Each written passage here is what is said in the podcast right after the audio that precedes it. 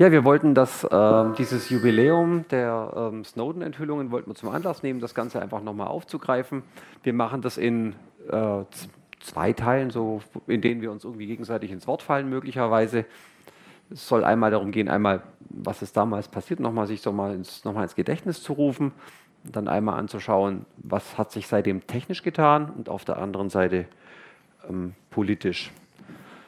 Ja, ähm, im wirklichen, also im wirklichen Leben, im Berufsleben ähm, arbeite ich als Java-Entwickler und ähm, aber das Thema Security, Privacy ist mir ja, jobtechnisch und privat ähm, anheim und naja, so kommt man dann, ohne, ohne, ohne dass man es vermeiden kann, in Vereine wie, wie diesen hier.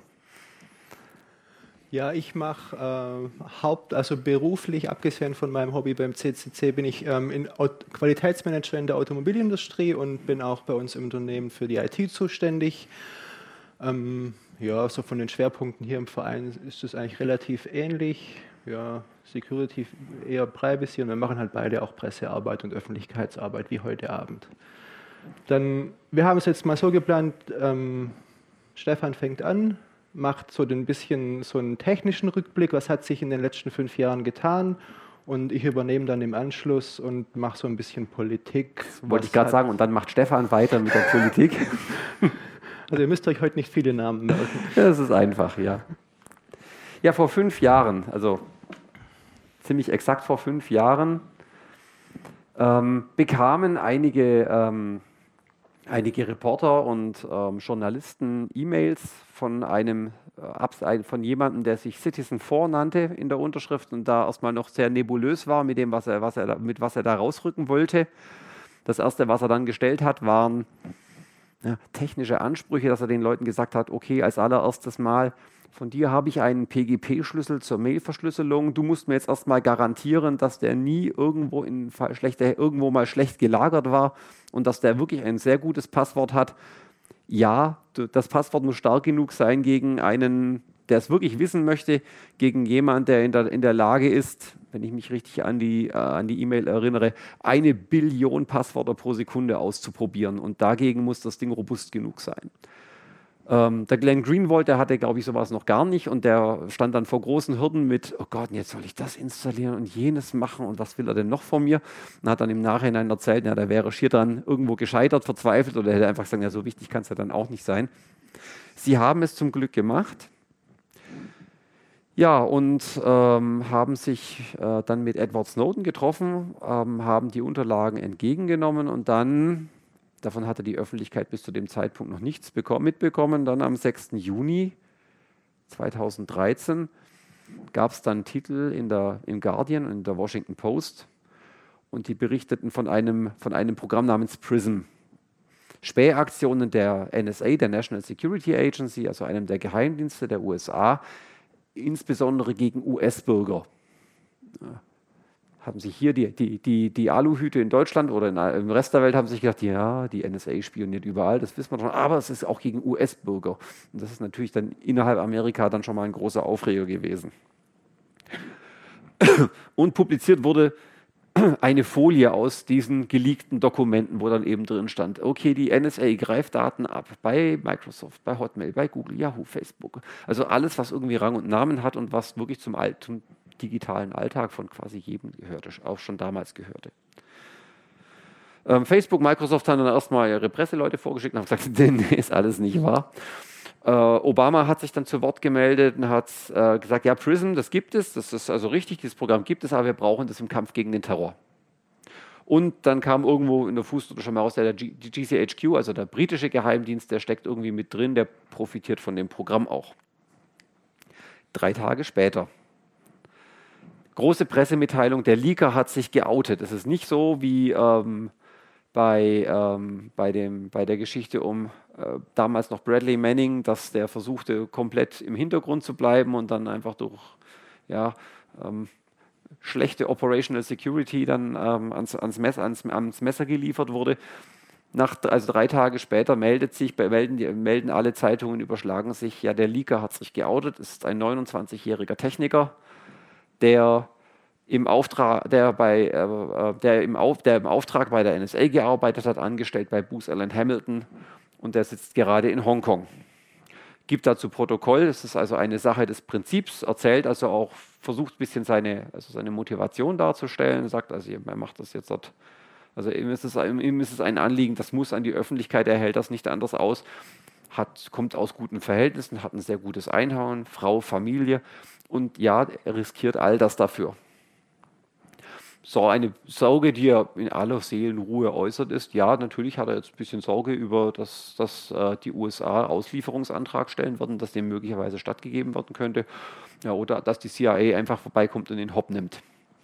Deswegen war sein Aufenthaltsort auch ja, mysteriös und wurde so gut wie möglich geheim gehalten. Aber spätestens ab dem Punkt haben Leute gewusst, wonach, mit Einfluss gewusst, wonach wem sie suchen müssen. Ja, wenige Tage später, so eine starke Woche später, war Obama in Berlin. Es war geplant, da hat man noch nichts, da war, war noch nichts weiter im Busch. Der hat das dann also nochmal auch angesprochen und hat also die Programme verteidigt. Wir brauchen das. Äh, unsere Bundeskanzlerin, die Frau Merkel, hat damals zu, zu, hat gemahnt zur Verhältnismäßigkeit. Ja,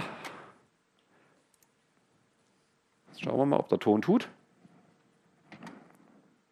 Feinden und gegen. Das wollen wir nochmal von vorne hören. Das Internet ist für uns alle Neuland und es ermöglicht auch Feinden und Gegnern unserer demokratischen Grundordnung natürlich mit völlig neuen Möglichkeiten und völlig neuen äh, Herangehensweisen unsere Art zu leben in Gefahr zu bringen. Ja, das Internet ist für uns alle Neuland. Der Spruch ist ihr so hängen geblieben und damals haben wir alle drüber, also im ersten Moment alle drüber gelacht. Ja, die, die Gruftis und Kompostis aus der Politik, die keine Ahnung von der wirklichen Welt haben. Das Internet ist für uns alle Neuland. Zurückblickend empfinde ich zumindest die Aussage von ihr als, also die ist ganz bestimmt nicht unüberlegt entstanden. Das war sehr gut geplant und ich glaube, das Eleganteste, was er in dem Moment sagen konnte, weil jeder hat sie irgendwie abgenommen, weil jeder, alle haben gelacht, ja, das Internet ist Neuland. Damit hatte sie erstmal Narrenfreiheit und war nicht irgendwie unter Zugzwang gesetzt. Aber der Nachsatz, der danach kam, also von wegen, das gibt es neue Möglichkeiten für uns Feinde, die unsere, unsere westliche gesellschaftliche Grundordnung angreifen können. Ja, das sind schon deutliche Töne, Töne, wie ich, man könnte jetzt mutmaßen, dass aus, aus äh, möglicherweise aus amerikanischer Seite ein Stück weit mit in die Feder diktiert worden sind. Jedenfalls dort hört man, das ist ja auch immer die Argumentation, die man wieder und wieder gehört hat. Die Feinde wollen unsere, die, sie hassen unsere Art zu leben, wollen die angreifen und genau das hat man da in der Rhetorik auch wieder drin gehabt.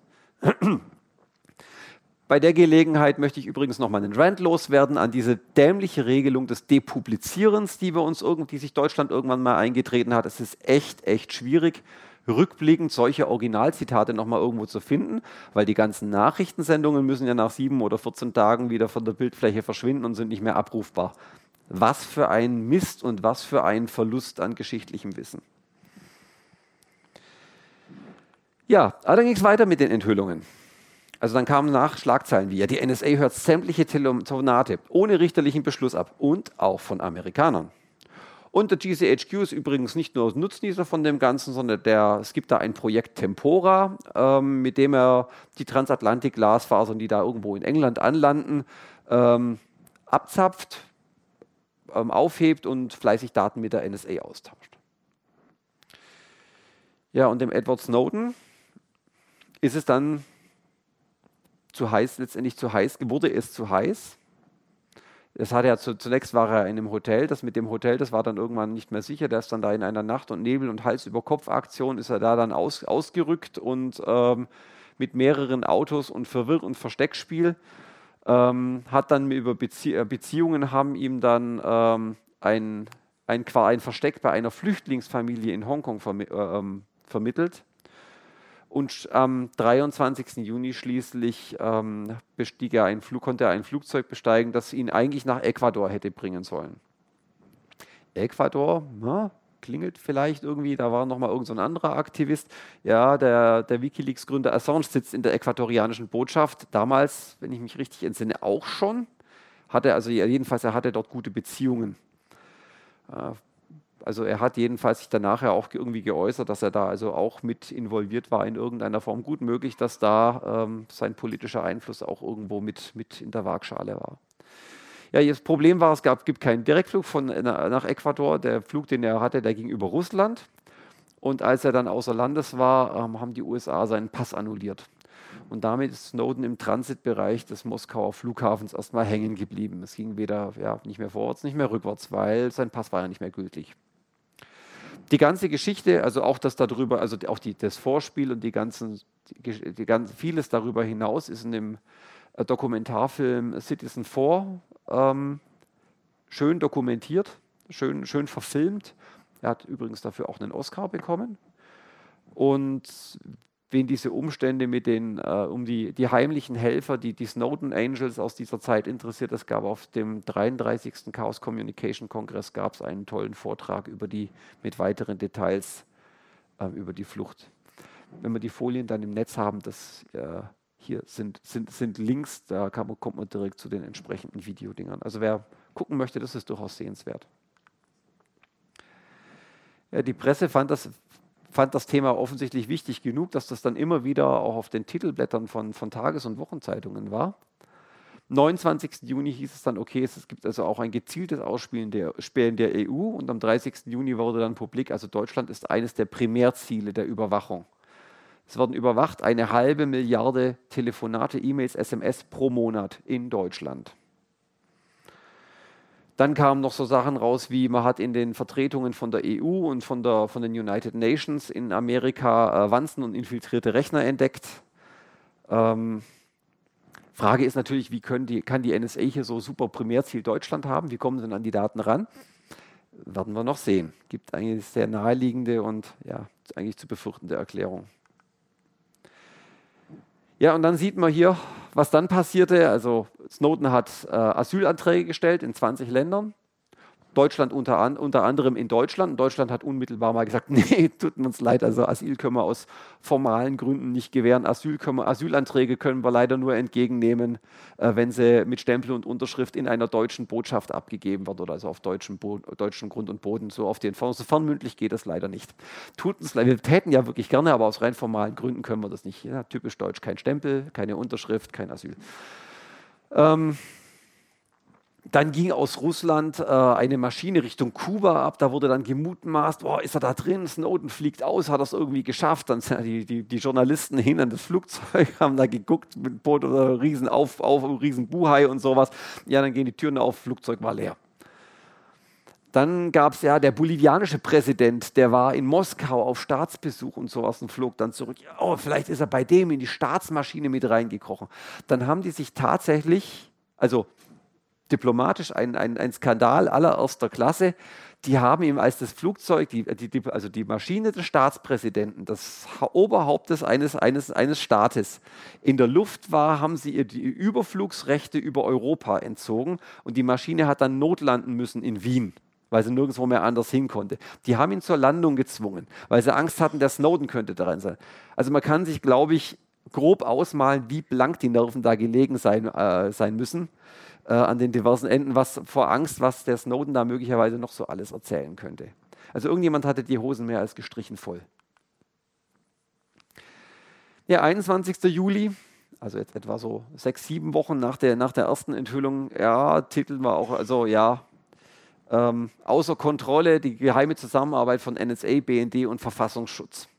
Der BND nutzt ein Programm, nutzt auch ein Projekt namens X-Keyscore was auch immer es sein mag, wussten wir zu dem Zeitpunkt noch nicht so genau. Es soll so einen, es soll, gerüchtelte es, einen sogenannten Full-Take ermöglichen. Full-Take heißt, es wird nicht irgendwie Daten irgendwo gezielt irgendwie raussortiert, von wegen ich suche, also so wie man eine Datenbankanfrage macht oder wie man aus dem Tele, also wenn Sie ein Telefonbuch aufschlagen, wollen Sie auch nicht das ganze Telefonbuch haben, sondern Sie interessiert die Telefonnummer von einer Person, dann schlagen Sie drin nach, die holen Sie sich raus, alles Rest kommt wieder zurück. Full-Take ist, ich nehme alles, alle Daten, die ich kriegen kann. Was X-Keyscore ist, das kam dann wenige Tage später. Die Zeitungen titelten mit äh, Überschriften wie Infrastruktur der totalen Überwachung und ähnliches. Und ähm, es ist, die Superlative sind nicht übertrieben. Also X-Keyscore ist sozusagen der Deckel über diverse Abhörprogramme und Datenquellen gewesen, oder ist es vermutlich immer noch. Ähm, es ist sozusagen das Big Data, die Big Data Abfragesprache der, der, der ganzen Überwachungsmechanismen. Dazu kursierte hier die, diese und noch weitere Folien. Wo ist X-Keyscore? Ja, auf, an circa 150 Stellen weltweit. Das ist also X-Keyscore ist eine Software, die ähm, vereinheitlich, eine, also eine vereinheitlichte, sehr einfache Datenbank, also Datenabfrage stellt von allen Datenquellen, die in irgendeiner Form zusammenlaufen. Also alles, was gespeichert ist in irgendwelchen unglaublich großen Rechenzentren, was an Daten hinterlegt ist. So Sachen wie suche mir alle E-Mails raus, äh, mit der, wo diese Mailadresse drin steckt, suche mir alle Daten egal welche Datenkommunikation heraus, wo folgende Worte drin vorkommen, suche mir alle Kommunikation, Handykommunikation heraus und Datenkommunikation, die um diese Geoposition passiert sind. Sowas lässt sich damit dann ja, ähm, abfragen. Das Ganze war noch kombiniert mit der Möglichkeit, Live-Anfragen zu stellen, weil X-Keyscore ist ja hier an 150 Stellen rund um die Welt. Das ist so, so wie man vermutet, Datenabgriffspunkte der der NSA bzw. befreundeter Geheimdienste, die da bei dem Ganzen kooperieren. Und dann konnte man Später kommt, das Wort wieder, die sogenannten, mit Hilfe sogenannter Selektoren direkt die Datenströme, die dort durchlaufen, an, abfragen und eben live auf die Weise die Daten, die gesuchten Daten sich, an, sich, sich ähm, anziehen. Und, haben wir ja gesehen, der BND nutzt es auch. Wurde erstmal gesagt, na, wir haben das nur zu Testzwecken mal gehabt und haben uns die Software mal angeguckt. Und klar, Und dann endlich, 1. August, Snowden darf den Transitbereich endlich verlassen und nach Russland einreisen. Es gab wohl schon früher ein Angebot und das war also auch, an, auch da an Bedingungen geknüpft, vermutlich auch die Einreise, da sind die Details nicht, nicht so ganz, nicht, nicht alle offengelegt. Also ein Angebot gab es früher schon. Äh, die Bedingung, die äh, laut Moskau wäre gewesen, dass er den USA keinen weiteren Schaden mehr zufügen darf, wenn er nach Russland einreist. Aber das war relativ einfach, weil Snowden zu dem Zeitpunkt, also auch nach eigenen Beteuerungen, ohnehin die Daten selber nicht mehr besessen hatte und auch keinerlei Zugriff mehr darauf hatte. Also Vorgehen ganz clever, sich Journalisten zu suchen, die das nicht unreflektiert irgendwie veröffentlichen und damit, also, also vielleicht äh, vermutlich stehen in den ganzen Daten auch irgendwo Namen und Orte drin, also Leute in Gefahr bringt, sondern denen sagt, okay, ihr müsst das aufarbeiten, ihr müsst das sichten und ihr müsst es für die Menschen verständlich, auf, verständlich dann präsentieren, was das alles bedeutet. Und es dann dort zu lassen und sagen dann selber zu sagen, okay, und ich habe es jetzt aus der Hand gegeben und das liegt jetzt dort in, in guten Händen, verteil, äh, in guten Händen und es liegt verteilt an mehreren Stellen. Das Visum, was er bekommen hat, war zeitlich beschränkt und ist in der Zwischenzeit immer wieder verlängert worden. Ich glaube, das aktuelle geht bis, bis Januar 2019, wenn ich richtig, richtig nachgelesen habe, richtig recherchiert habe. Ja, dann gab es nochmal so ein Intermezzo, was so zwischen rein floss dann am 9. August. Da kam dann die Schlagzeile, dass es ein Mail, ein Mail-Anbieter namens Lavabit, dass der seine, seine Pforten schließt. Lavabit war ein Mail-Anbieter in den USA, der unter, also denken Sie an GMX oder, oder, oder web.de. Man kann sich eine kostenlose Mailadresse klicken und wenn man irgendwie bezahlt, bekommt man mehr Platz oder ähnliches. Ähm, der hat von heute auf morgen Knallauffall die, seine Pforten geschlossen. Alle haben sie natürlich gemutmaßt, dass das irgendwas damit zu tun haben könnte, aber der Gründer konnte nur sagen, ich kann nichts sagen, weil ich habe, eines, ich habe eine sogenannte Gag-Order bekommen, also ein, eine Knebelanweisung, mir, mir sind die Hände gebunden, ich darf nichts sagen, ansonsten wandere ich für für, für, für äh, so, und so, so und so viel Dutzend Jahre in den Knast. Später stellt sich heraus, Snowden hat da einen Mail-Account gehabt, den hat er genutzt gehabt, um, um, Journalisten anzuschreiben und Menschenrechtsanwälte, um sie zu einer Pressekonferenz nach Russland, an Moskauer Flughafen zu laden. Ja, ähm, Besonderheit war, LavaBit hat die, äh, speichert die, hat die Mails in dem Postfach nicht äh, einfach so gespeichert, sondern hat die verschlüsselt gespeichert. Also das Ganze macht dann mehrere, mehrere Runden so ungefähr. Also das FBI kam daher und sagte, wir wollen alle Daten. Dann hat er gesagt, hier, bitteschön, ist alles verschlüsselt, viel Spaß damit. Dann haben sie gesagt, ja, wir hätten sie gerne im Klartext. Dann hat er gesagt, nee, nee, geht nicht, ist verschlüsselt. Die Schlüssel haben nur die Benutzer. Das ist nur entschlüsselt. Ja, wie kommen die dann ran? Ja, das ist mit deren Passwort, also mit dem Login-Vorgang ist das verknüpft. Wenn die Leute eingeloggt sind, kann man die Daten entschlüsseln und danach ist es, äh, ist es wieder weg. Ja, dann bau eine Hintertür ein. Nee, mache ich nicht. Ja, dann gib uns, den, gib uns den, das Schlüsselmaterial, mit dem die, die, die Internetverbindung, das HTTPS, ähm, verschlüsselt ist. Ähm, und da hat er dann gesagt, ja, hier ist es, hat es irgendwie in Sechs-Punkt-Schrift ausgedruckt, ihnen zugeschickt und hat das ganze, die ganzen Daten auf seinen Servern gelöscht und hat gesagt, okay, ich bin dann mal weg. Äh, also er meint es so schön, ich hatte zwei Möglichkeiten, entweder mitschuldig an Verbrechen gegen das amerikanische Volk zu werden oder zehn Jahre harte Arbeit aufzugeben. Ich entschied mich für Letzteres. Ja, dann passiert, gab es nochmal einen denkwürdigen Besuch. Da war nämlich eine deutsche Delegation in Washington, um da mal nach dem Rechten zu gucken. Ähm, die kam zurück, erstattete den Bericht und dann trat der Kanzleramtschef Profalla vor die Presse. Der Vorwurf der vermeintlichen Totalausspähung in Deutschland ist nach den Angaben der NSA, des britischen Dienstes und unserer Nachrichtendienste vom Tisch. Es gibt in Deutschland keine millionenfache Grundrechtsverletzung, wie immer wieder fälschlich behauptet wird. Jo, nicht wahr? Das haben auch alle spontan geglaubt. Also dieses Membild ging rauf und runter. Äh, dann drückte nochmal so eine andere Geschichte an die Presse, nämlich der Guardian hatte, das rückten sie da jetzt erst raus, deswegen ist chronologisch da jetzt eingeordnet, die hatten kurz nach den ersten Veröffentlichungen Besuch von irgendwelchen Leuten, die ähm, in, in, in, Anzügen daherkamen, begleitet von Leuten mit sehr breitschulterigen Leuten in Anzügen mit dem Knopf im Ohr und sowas, die dann so subtile Sachen sagten, von wegen, okay, jetzt habt ihr euren Spaß gehabt, aber jetzt ist Schluss, jetzt sind wir wieder dran. Und dann ging das ein paar Mal hin und her und die Bedrohungen waren, die Drohungen waren wohl hinreichend unsubtil, dass sie sie dann zu einem Rechner geführt haben, äh, auf dem die, die Dokumente gespeichert waren und das ist das, was von dem Computer nach Bearbeitung dieser Leute dann noch übrig war. Also man erkennt hier, dass also großflächig ganze Schaltkreise und sowas runtergekratzt. Das waren mal Speicherriegel, die, sind, die haben sie runtergeflext. Äh, Festplatten auf, aufge, aufgebrochen, die Scheiben zerkratzt und so weiter und so fort. Äh, das ist jetzt ein Stück Kunst, was äh, in einer Weile in einem Museum hing. Ich glaube, jetzt hat irgendwie die, in, in einer Wanderausstellung auch mal die Runde macht. Also vollkommen, also eine, eine Drohgebärde, eine, also eine unglaubliche Drohgebärde, eine Verletzung von, von allem, was so, so, eben so Gewaltenteilung und Pressefreiheit normalerweise sagt.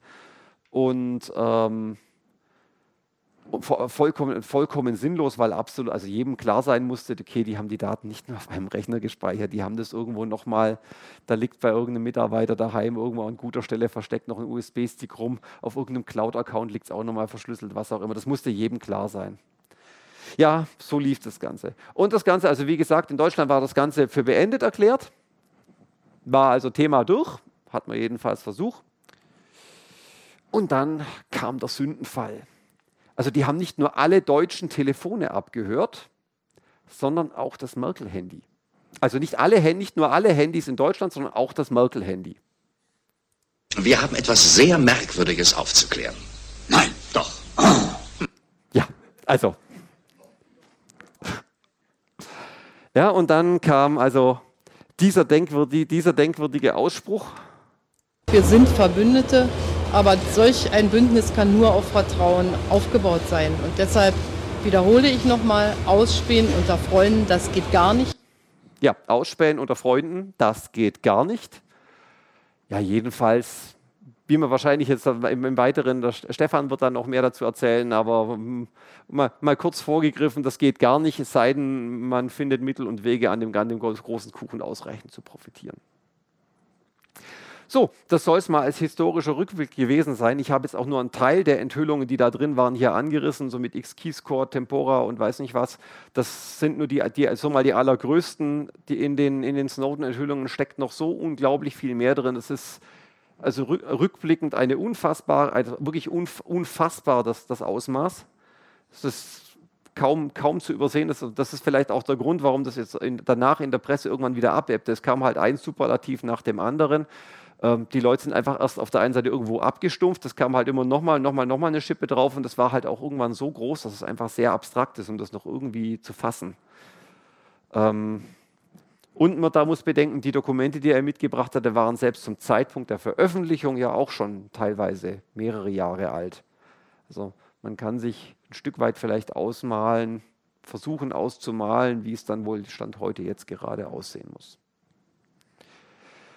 Gut, Schauen wir mal auf, im, im, Schnelldurchlauf zurück, was hat sich sonst noch so getan in der, in der Zwischenzeit getan in der Welt? Was hatten diese, diese Enthüllungen von, von Edward Snowden an Auswirkungen, jetzt erstmal an technischen Auswirkungen. Das eine Mal ist, wenn man den, äh, also das üblichste, üblich, eine der allerüblichsten Methoden, das Internet zu benutzen, ist halt der Webbrowser, sprich HTTP bzw. HTTPS. Das S hinten dran sorgt dafür, wenn Sie diese Webseite aufrufen, dass dann irgendwo dieses kleine grüne Schlössle äh, erscheint oder vielleicht sogar die ganze Browserzeile grün wird um zu signalisieren, das ist eine vertrauenswürdige und verschlüsselte Verbindung. Da kann unterwegs zwischen rein niemand mithören und auch niemand die Daten ändern. Und lange Zeit war es so, diese, diese also um das hinzubekommen, brauchte es technisch eine relativ, also eine vergleichsweise aufwendige Geschichte dahinter. Man brauchte so ein, ein sogenanntes SSL-Zertifikat dafür. Das konnte man sich auch nicht einfach selber machen. Also das waren so, so, so gold, goldene Bits, also die hat man für Geld äh, kaufen müssen. Also da hat jemand, hat irgendwelche Firmen haben halt Zufallszahlen erzeugt, haben die digital unterschrieben und dann für 40, 60, 80, 100 bis 500 Euro im Jahr ähm, an Leute verkauft. Und die Installation, das musste man also alles beantragen und dann muss man es auf seinen Servern installieren und rechtzeitig dran denken, dass man es wieder aktualisiert. Also erschreckend viel Handarbeit. Das war, war ein relativ mühsames Geschäft. Geschäft. Deswegen, wenn man zurückdenkt, also die erste Republika, also die große, damals noch als Bloggerkonferenz äh, angepriesen, da hat sich das Who is Who der, der deutschen Blogger- und Internetmacherszene getroffen. Ähm, und da war es noch ganz gang und gäbe, dass man sich auf Facebook oder WordPress einfach auf einfach facebook.com eingegeben hat. Und das war dann halt nicht HTTPS, sondern das war noch unverschlüsselt. Das heißt, ein paar Leute haben es dann mal einen Spaß gemacht und haben halt mal so, so einen Sniffer mitlaufen lassen dort und hatten dann die ganzen Passwortzugangsdaten vom, vom deutschen Who is Who. Der, naja, äh, kam nicht bei allen Leuten so gut an, aber ja, äh, inzwischen ist das alles vom Tisch, weil es gab jetzt halt einfach eben zunehmend ein Bewusstsein dafür, dass man da was machen muss. Und dann kamen noch so weitere Faktoren dazu, dass zum Beispiel Google dann 2014, also so stark, starkes Jahr danach angekündigt hat, so von wegen, ähm, äh, übrigens, ihr wollt auch bei Google in Trefferlisten möglichst weit oben stehen. Wir haben da diesen PageRank, das wie er genau funktioniert, das verraten wir nicht, das ist Geschäftsgeheimnis. Aber wir sagen euch jetzt mal, also Seiten, die HTTPS verwenden, die, die finden wir hübscher.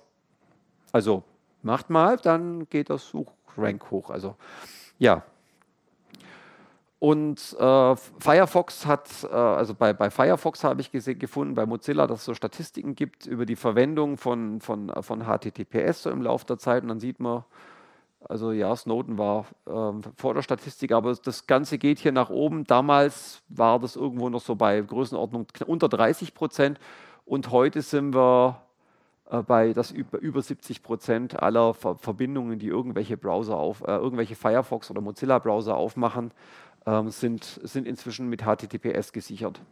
Und von den 30 Prozent, die da oben drauf sind, sind möglicherweise einige noch in irgendwelchen Intranets oder anderweitig geschützten, also ja, abgeschirmten Umgebungen. Das heißt, ähm, der Datenverkehr, den man im Internet beobachten kann, ist äh, zu, zu erheblichen Teilen inzwischen verschlüsselt. Was dazu sicherlich beigetragen hat, ist eine Initiative, die sich dann nennt Let's Encrypt. Das ist nämlich ein Verein, die verteilen kostenlose Zertifikate, also nicht mehr goldene Bits gegen Geld, sondern Leute, Zufallszahlen machen, kostet nichts, können sie haben. Und zwar das Ganze dann eben automatisch.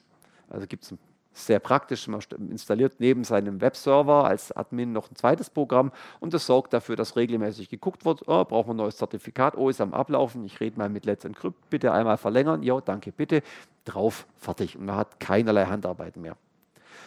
Äh, der Projektstart davon, der war nicht Snowden-related. Das hat einfach ein paar Leute bei, äh, bei Mozilla und bei der Electronic Frontier Foundation, also einer Bürgerrechtsorganisation in den USA und noch ein paar weiteren Leuten hat dieser Zustand der goldenen Bits, das hat die einfach so geärgert, dass sie da schon geplant haben. Aber ich unterstelle mal, die Snowden-Ereignisse haben das Ganze, war sicherlich nochmal Triebfeder und Motivation für die voranzukommen. Angekündigt haben sie es dann im November 2014. Ähm, es gab dann eine recht rasche Unter also Unterstützung, von, also viele Browserhersteller und Firmen haben gesagt, finden sie toll, sie unterstützen das, dieses Vorhaben. Das Protokoll, um, um so diese Zertifikate zu verlängern, wurde dann schnell standardisiert. Seit Oktober 2015 ist es soweit, dass die Zertifikate, die da bis dahin testweise ausgestellt worden sind, also auch von allen Browsern als valide akzeptiert worden sind. Dann kam keine Warnung mehr mit, das war ein Zertifikat da, aber das ist nicht vertrauenswürdig, sondern dann war das alles grün, im wahrsten Sinne des Wortes. Und seit April 2016 sind sie im Regelbetrieb. Und seit April 2016 stellen die äh, haben sie unglaublich viele aktive, aktive, aktive Zertifikate. Das rote hier sind die ist die Linie, die sie machen. Also das ist, hat unheimlich abgehoben. Hat auf der einen Seite dafür gesorgt, dass äh, bedeutend mehr Webseiten jetzt dort einfach mal verschlüsselt sind. Das wie, wie vorher schon gesehen. Auf der anderen Seite hat es einigen Leuten, die bis jetzt goldene Bits verkauft haben, das Geschäftsmodell fürchte ich ein wenig. Ja, die machen jetzt andere goldene Bits. Sie sind noch nicht ganz raus, die sind kreativ. Aber anderes Thema. Ja, das ist das verschlüsselte Netz. Jetzt gibt es noch das anonyme Netz der Edward Snowden, der sich über Twitter und andere Kanäle sehr häufig, äh, sehr oft immer wieder meldet. Also ein Mantra, was man von ihm immer wieder und wieder und wieder gehört hat, auf die Frage hin, wie kann ich sicher im Internet sein, war Use Tor, Use Signal. Benutzt Tor für anonyme Verbindungen, benutzt Signal für, wenn ihr irgendwo vom Smartphone aus chatten wollt. Das hat man von ihm immer wieder und wieder gehört. Tor, für alle, die dies nicht kennen, ähm, ist ein Mittel, also sich anonym im Netz zu bewegen, also an, Anonym bedeutet, die, also bedeutet folgendes, also bedeutet, dass Ihre IP-Adresse, also Ihre in internetpostalische Anschrift auch verschleiert wird. Normalerweise, wenn Sie in Ihrem Webbrowser eine Adresse www.google.de oder was auch immer eingeben, dann passiert im Hintergrund kurz, ein kurzer Moment Magie, weil mit google.de Computer mögen keine Buchstaben, sondern die wollen Zahlen. Da kommt dann die sogenannte IP-Adresse raus und dann schicken Sie an google.de ein, ein, ein, ein erstes Paket hin, sagen wir mal vereinfacht, eine Suchanfrage. Jetzt will ja Google Ihnen die Anfrage wieder zurückschicken. Das nützt ja nichts, wenn Sie wieder bei, mein, beim normalen Brief können Sie als Absender auch draufschreiben, was Sie wollen. Das ist so lange okay, solange der Ihnen nicht antworten muss.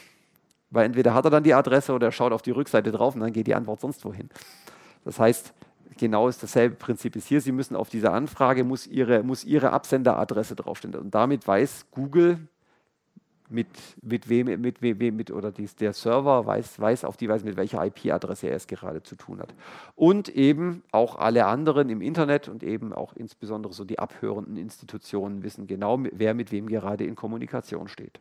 Und was Tor macht, das macht so ein, stellt so eine Art Schlingerkurs auf. Das schickt das Paket dann eben nicht direkt dahin, sondern auch so, so einen Zwischenschritt und nochmal ein Hop und nochmal ein Hop und nochmal ein Hop, bis es dann dahin geht. Das verwirrt die Leute, die so das Netz beobachten, hinreichend. Und ähm, der, der erste Hop sieht noch, ähm, wer ist denn der Absender, aber weiß nicht, wo es hingeht, weil diese ganzen Sachen sind verschlüsselt. Und so geht das Ganze dann weiter, bis der Empfänger, der sieht zwar dann, dass es an ihn ging, aber der sieht als, als Absender nur den letzten Zwischenknoten und nicht mehr, kein, hat keinen Rückschluss mehr auf den eigentlichen Absender. So funktioniert Tor. Und das ist ähm, die, die, populärste und die, also eine der sichersten und robustesten Möglichkeiten, anonym im Netz unterwegs zu sein. Es gibt dann noch Freenet und I2P, die auch so etwas Ähnliches tun, aber Tor ist wohl das, ja, das populärste und auch das ähm, was äh, das, äh, die Untersuchung auf irgendwelche Probleme und Sicherheitsthemen angeht, das am besten untersuchteste. Ganz wichtig, sollten Sie mal in der Verlegenheit sein, dass Sie auf Anonymisierung angewiesen sind, greifen Sie nicht auf so ein, so ein sogenanntes Anonym, Anonymous VPN zurück. Es gibt immer wieder die so Anbieter, die sagen, ja, für 5 Euro im Monat kriegst du ein anonymes VPN durch uns und dann kannst du, äh, keine Ahnung, äh, Netflix gucken oder was auch immer. Das ist schön und gut vielleicht für Netflix, solange es Netflix nicht merkt, dass da irgendwas sehr gebündelt durchläuft. Es ist halt nur ein so ein Hop und das ist ein, ein einzelner Fehlerpunkt. Alle Leute, die sich, also man hat es viel zu oft gehört, dass Leute dass dieses Versprechen, ja, wir speichern keine Daten und keine Verbindungsdaten. Ja, wenn dann mal irgendjemand angeklopft hat, dann war das halt doch alles. Hat sich als äh, Schall und Rauch herausgestellt. Also wer Anonymität braucht, echte Anonymität braucht, nimmt bitte Tor. Und das ist eine, Grafik über die, über die Bandbreite im Tornetz und die genutzte Bandbreite. Und das dümpelte über Jahre hier so hin. Und dann kam hier irgendwann hier so dieser Juni 2013 und ist die Welt aufgewacht. Also sowohl die, die, die, an, die, die, also die Bandbreite, die das Tornetz in Summe zur Verfügung gestellt hat, ist also exponentiell angestiegen und auch die Nutzung ist also drastisch zugenommen. Also richtig, so ein richtig schöner Snowden-Knick in der Grafik drin. Tor ist davon abhängig, dass es eben diese Zwischenknoten gibt, die muss irgendjemand ja betreiben und je mehr es davon gibt, desto besser ist es. Und auch hier sieht man hier so ab, dem, ab 2013, dass das hier Ganze hier deutlich zugenommen hat. Das Einzige, was immer noch so ein bisschen stagniert und vor sich hin dümpelt, sind die sogenannten Exit Nodes. Das sind die, die also dann tatsächlich gegenüber der, der Endstelle, also Sicht, dem eigentlichen Empfänger sichtbar werden. Ähm, das, die sind einfach vom Betrieb her mit einem gewissen, also mit einem größeren Risiko verbunden, weil wenn da jemand Schindluder drüber treibt, äh, dann schaut da irgendein Anbieter in sein Log, sieht die IP-Adresse, ruft bei der Polizei und sagt, da, die hacken meinen Recht, meinen Server hier, die machen hier alles kaputt. Und dann schauen die halt nach, die IP-Adresse, schauen nicht nach, sehen nicht, dass die IP-Adresse ein Tor-Server ist, eine Tor-Exit-Node, sondern sehen nur, die betreibt der Erwin Müller, also fahren wir mal nicht ins Rechenzentrum, wo dieser Rechner steht, sondern zu dem nach Hause und machen bei ihm eine Hausdurchsuchung. So ist es leider in der Vergangenheit öfters gelaufen. Inzwischen ist es besser, aber ja, es ist eine, also eine, eine, eine, Kiste, wo man sich vorher besser mal informieren sollte und deswegen, das dürfte der Grund sein, warum das hier auch nicht so stark angestiegen ist. Ja, dann die erwähnten Messenger, die tippete Chat-Dinger, die SMS-Ersätze auf den, auf den Smartphones erleben seitdem einen, einen, also erleben seitdem einen, einen riesen Boom und mit einem Mal boomen auch die allen möglichsten Chats, die mit einem Mal damit werben, dass sie die Nachrichten verschlüsseln. Unglücklicherweise haben es manche haben es nur beworben, dass sie es machen, aber gar nicht gemacht. Andere wiederum haben es halt probiert. Das Blöde an dieser Verschlüsselungstechnologie ist, das ist, ein, das ist ein Minenfeld. Wenn man da irgendwie versucht, was selber zu machen und man ist da nicht wirklich äh, ein Routinier drin, dann macht man es meistens falsch, dass die Verschlüsselung relativ ein, von, von jemandem, der sich auskennt, relativ einfach zu brechen ist. Aber es gab halt auch einige, die es gescheit gemacht haben. Der erste, der populär wurde und den, der dann als Empfehlung rumgereicht wurde, war, war Threema. Ähm, die hatten als erstes mal den Bonus als eine Schweizer Firma. Schweiz, vertrauenswürdig, integer, Bankgeheimnis, haben sie auch nicht mehr. Ähm, aber, ähm, und die haben gesagt, wir machen hier einen Messenger, der einfach sauber funktioniert und eine Ende-zu-Ende-Verschlüsselung bietet. Das heißt, die Daten werden nicht landen, auch bei, wenn sie bei Ihnen auf der, nicht zwischengelagert, also wenn Absender und Empfänger beide gleichzeitig online sind, kann man die Nachricht ja direkt zustellen. Aber wenn der Empfänger gerade nicht keinen Empfang hat, gerade offline ist, dann werden die auf einem Server zwischengespeichert. Und auch bei dieser Zwischenspeicherung sind sie für, für den Anbieter und für niemanden sonst lesbar, nur für den eigentlichen Empfänger. Das versteht man unter Ende-zu-Ende-Verschlüsselung. Und also bewerben das Ganze mit bester Verschlüsselung. Technisch, was dahinter steckt, ist ähm, handwerklich gut umgesetzt. Nachrichten werden nach Zustellung auf dem Server sofort gelöscht, also um einfach diese Verbindungsdaten, die Metadaten möglichst gering zu halten. Mit einmal sind Leute rumge, also das war sehr schön, man hat hier an, man hat in seiner Kontaktliste gesehen, ähm, ob jemand ähm, ein, ein, ein, Häkchen dran hatte oder nicht. Also hatte, habe ich den, hatte ich schon mal, habe ich seinen Schlüssel schon mal persönlich geprüft oder nicht. Das Problem an der Stelle ist, ähm, wenn ich jemandem eine Nachricht schicken möchte, brauche ich ja dessen Schlüssel, mit dem ich ihm das hinterlassen kann. Der Schlüssel liegt zunächst mal in so einer Art Adressbuch, Telefonbuch bei dem Anbieter. Aber da könnte jetzt ja irgendein Nachrichtendienst irgendeinen anderen Schlüssel hinterlegen, dass ich es damit verschlüssel, dahin schicke, der Nachrichtendienst sagt, oh, danke bitte, ich mache den Brief auf, mache einen Briefumschlag wieder zu und schicke es dann weiter. Das kann ich ver vermeiden, wenn ich denjenigen mal persönlich treffe und mich vergewissere, dass wir beide den richtigen Schlüssel haben. Dann geht es nicht mehr, dann habe ich dieses Telefonbuch umgangen und eine persönliche Prüfung vorgenommen. Und das ging bei dem Ding ganz toll. Da hat man drauf getippt, zeig mir mal meinen Schlüssel an. Dann hat er so einen QR-Code angezeigt, sah wichtig und technisch aus. Der andere ist mit dem Handy drüber, hat es mit der Kamera einmal abgefilmt. Dann hat er gesagt, okay, jetzt ist der Schlüssel bestätigt, kam ein grüner Haken ran, hat es umgekehrt gemacht. Da hat man ein bisschen Geheimagent spielen können. Mit einmal war das sexy. Ähm, technisch gesehen, einer der Mankos ist, der, der, der Client, also dieser Chat bietet keine sogenannte Perfect Forward Secrecy. Das bedeutet, wenn jemand den Nachrichtenverkehr abhört, kann er ihn zwar momentan nicht lesen, wenn er aber irgendwann später mal zum Beispiel ihr Handy in die Finger bekommt und den Schlüssel daraus extrahieren kann, dann kann er nachträglich rückwirkend die ganzen gespeicherten und abgehörten Nachrichten entschlüsseln. Das Problem behebt der von, von Edward Snowden ja auch erwähnte Messenger namens Signal. Der hat diese Ende-zu-Ende-Verschlüsselung und diese Perfect Forward Secrecy. Weiterer Bonus, den, das, den, ähm, den Signal hat, ist, es, äh, die Software ist Open Source. Das heißt, man kann in das Ding einfach reingucken, schauen, dass die Software äh, also auch das tut und nur das tut, was sie, was, was sie verspricht zu tun. Ja, Wermutstropfen an dem Ganzen es gibt es ähm, nur, für, nur für iOS und Android. Den Streamer gibt es auch noch für, für, für, für die, für die Windows-Smartphones. Ähm, für manche Leute ist das ein Kriterium. Ähm, und Signal ist halt auch, benötigt auch diesen zentralen Server für den Datenaustausch. Also es läuft auch alles an einer Stelle zusammen. Ja, und dann ist im, so im Chatbereich noch was anderes Erstaunliches passiert, nämlich WhatsApp kam mit einem mal ums Eck. Also WhatsApp, der Chat, der dann irgendwann mal von Facebook gekauft wurde, ähm, kündigt dann im November 2014 an. Ähm, ja, wir, wir haben uns übrigens mit, äh, mit Open Whisper Systems, äh, das sind die Hersteller von oder die Macher von Signal, unterhalten und wir kaufen deren Technologie und Know-how ein und die sollen bei uns in, in WhatsApp diese Verschlüsselung nach, nachrüsten. Da haben vermutlich ein paar Geheimdienste gekotzt, weil WhatsApp ist halt, das ist halt unglücklicherweise immer noch omnipräsent und bis zu dem Zeitpunkt hat man das mehr oder weniger entspannt mit, äh, vermutlich abhören können und das ging dann halt mit einem Mal nicht mehr. Ha, Problem war zunächst, das kam halt so peu à peu. Einige Clients hatten es, andere hatten es nicht und man hat keine, kein Feedback gesehen. Man hat nicht gewusst, schicke ich jetzt gerade verschlüsselt oder unverschlüsselt. Inzwischen ist das Thema auch durch, inzwischen haben sie es alle drin. Deswegen würde ich obwohl das jetzt so ausgerüstet ist, würde ich WhatsApp als Messenger trotzdem nicht empfehlen, weil die ganzen Metadaten, wer redet mit wem, wie oft, in welcher Frequenz, wie lang sind die Nachrichten, also schicken sie oft Bilder oder Sprachnachrichten oder sowas oder es nur kurze Texte.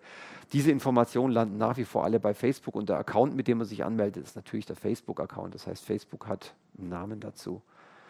Ja. Ähm, Fun Fact am Rande, Anfang des Jahres, ähm, der ursprüngliche WhatsApp-Gründer, der ähm, durch den Verkauf von WhatsApp an Facebook zu erheblich Geld gekommen ist, hat eine, eine äh, ich weiß nicht, ob er sie gegründet hat, jedenfalls hat er sich beteiligt an einer Stiftung mit einem erheblichen Dollarbetrag, äh, die, die, Weiter, die die Weiterentwicklung, also Stiftungszweck ist die Weiterentwicklung und Pflege von Signal, dass, diesem, dass dieser freie Client auch frei bleiben kann und weiter gepflegt werden kann.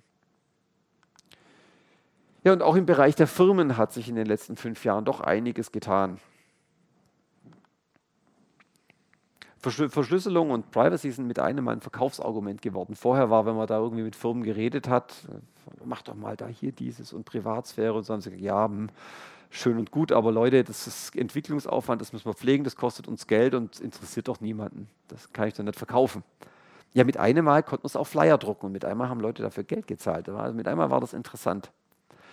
Des Weiteren haben Firmen möglicherweise auch dadurch motiviert ein, äh, ein Rückgrat entwickelt äh, und haben sich also öffentlichkeitswirksam auf die Seite der Kunden geschlagen. Apple wirbt beispielsweise heute noch auf, auf, seiner, auf seiner Webseite mit der we, we also refuse to add a backdoor into any of our products. Also die versprechen einem hoch und heilig.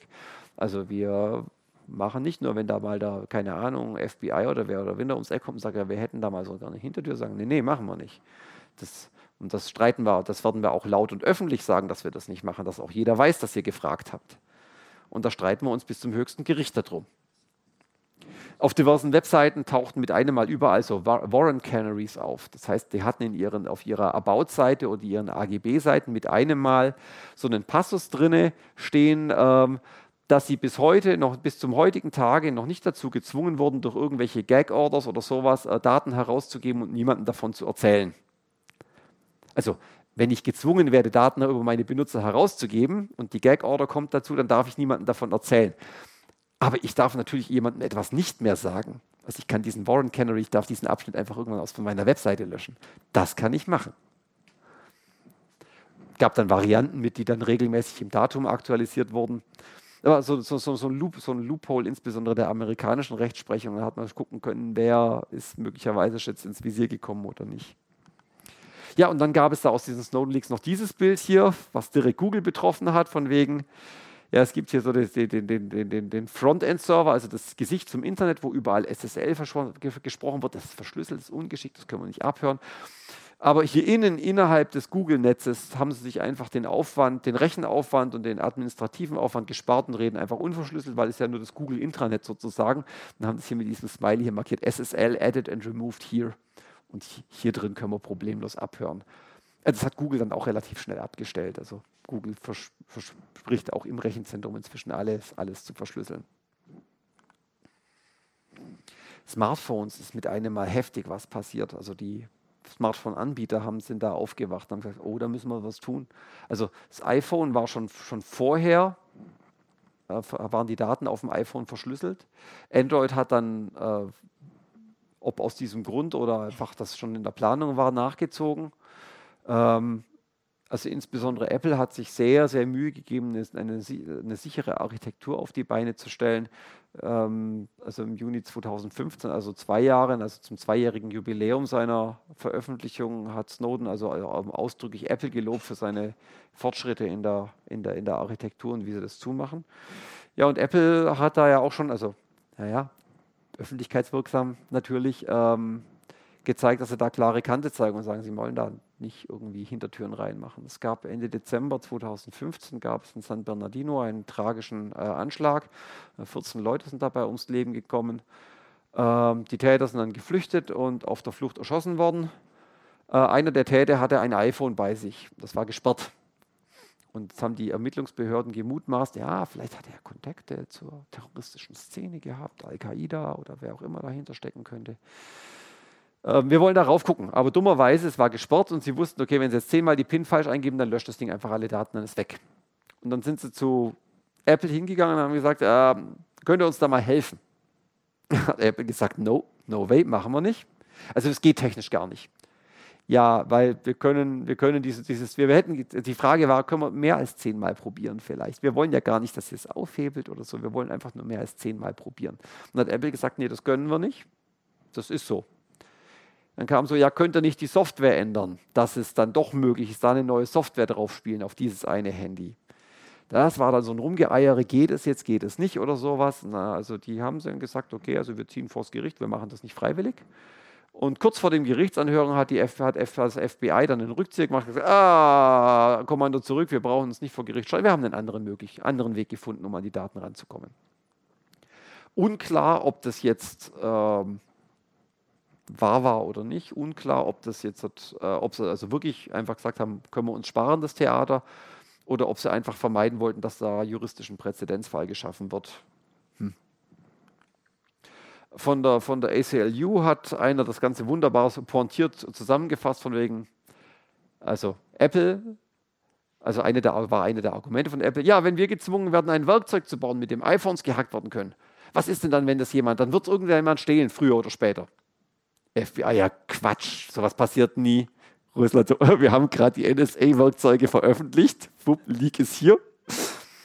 Ja, ungeschickt. Dann gibt es jetzt einen, einen jüngeren Rechtsstreit noch, auf den ich hinweisen möchte. Der B, also eine der großen, also die große Ausleitungsstelle für ähm, der, der große Abgriffspunkt der NSA äh, für Europa ähm, ist in Frankfurt. Das war schon, also Ah, lustig, das war schon bei, also während meines Studiums, ein Studienkollege, der hat so, ähm, der hat damals schon äh, also Server betrieben und war da also in, in, der, in der IT, in der Infrastruktur deutlich tiefer drin, als ich das war. Und hat damals schon also Anekdoten erzählt, so von wegen, ja, da ist der DE6, der ist, der ist da in diesem Bürogebäude drin und so, da sind diese ganzen Rechner drin. Und dann gibt es über dem Ganzen, also es ist unheimlich teuer, da was anzumieten oder sowas, weil dieser, also weil es einfach man möchte da diese Rechner hinstellen, der Platz ist knapp dements und dementsprechend teuer ist das Ganze. Ja, und dann ist da irgend so ein nichtssagendes Büro einfach mit drinne. Ja, wer wird es wohl sein? Die Schlapphüte natürlich. Und als der BND umge als, als der D nicht der BND, Entschuldigung, der DE-Zix irgendwann mal umgezogen ist, dann ist auf merkwürdige Art und Weise auch dieses Büro umgezogen. Also da, auch damals haben wir schon drüber gedacht, so, so wie offensichtlich muss es denn sein, aber jeder, aber offiziell war es halt nie bestätigt. Und ja, jetzt kam es dann endlich mal, endlich mal an die ganz öffentlich zur Sprache von wegen, ja, der DE-Zix, der sich jetzt mal laut beschwert hat, wir werden vom BND genötigt, hier die Daten auszuleiten. Die wollen einen Fork von, der, von den Glasfasern haben, die wollen alle Daten haben. Und wir müssen mitspielen. Und wir klagen jetzt gegen die Bundesrepublik Deutschland und gegen den BND, dass das nicht rechtens ist. weil eine der Argumente, ähm, der BND ist ein Auslandgeheimdienst, der darf nicht Bundesbürger überwachen. Und die Trennung von den Daten, das sieht man den IP-Paketen einfach nicht an, ob das jetzt der Deutsche betrifft oder nicht, da rauschen einfach nur Bits durch. Das ist technisch einfach nicht sinnvoll möglich.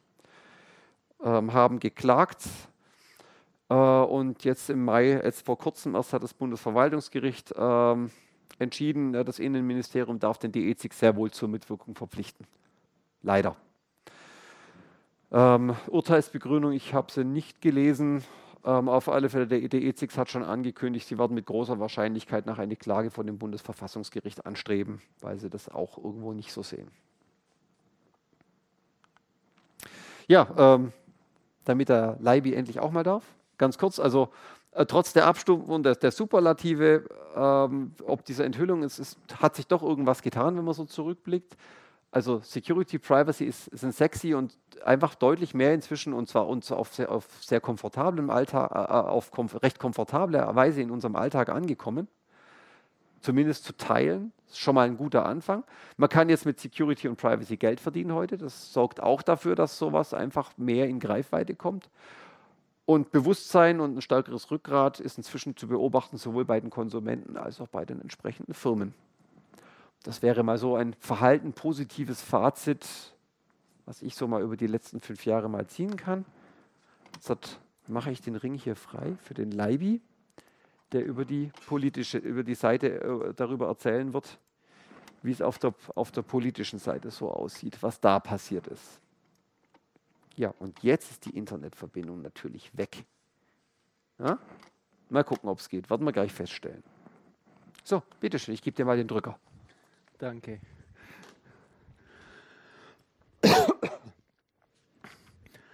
Also ich komme dann noch, jetzt noch zum Schluss zum politischen Teil. Ihr müsst euch keine Sorgen machen, wir haben das nicht 50-50 aufgeteilt.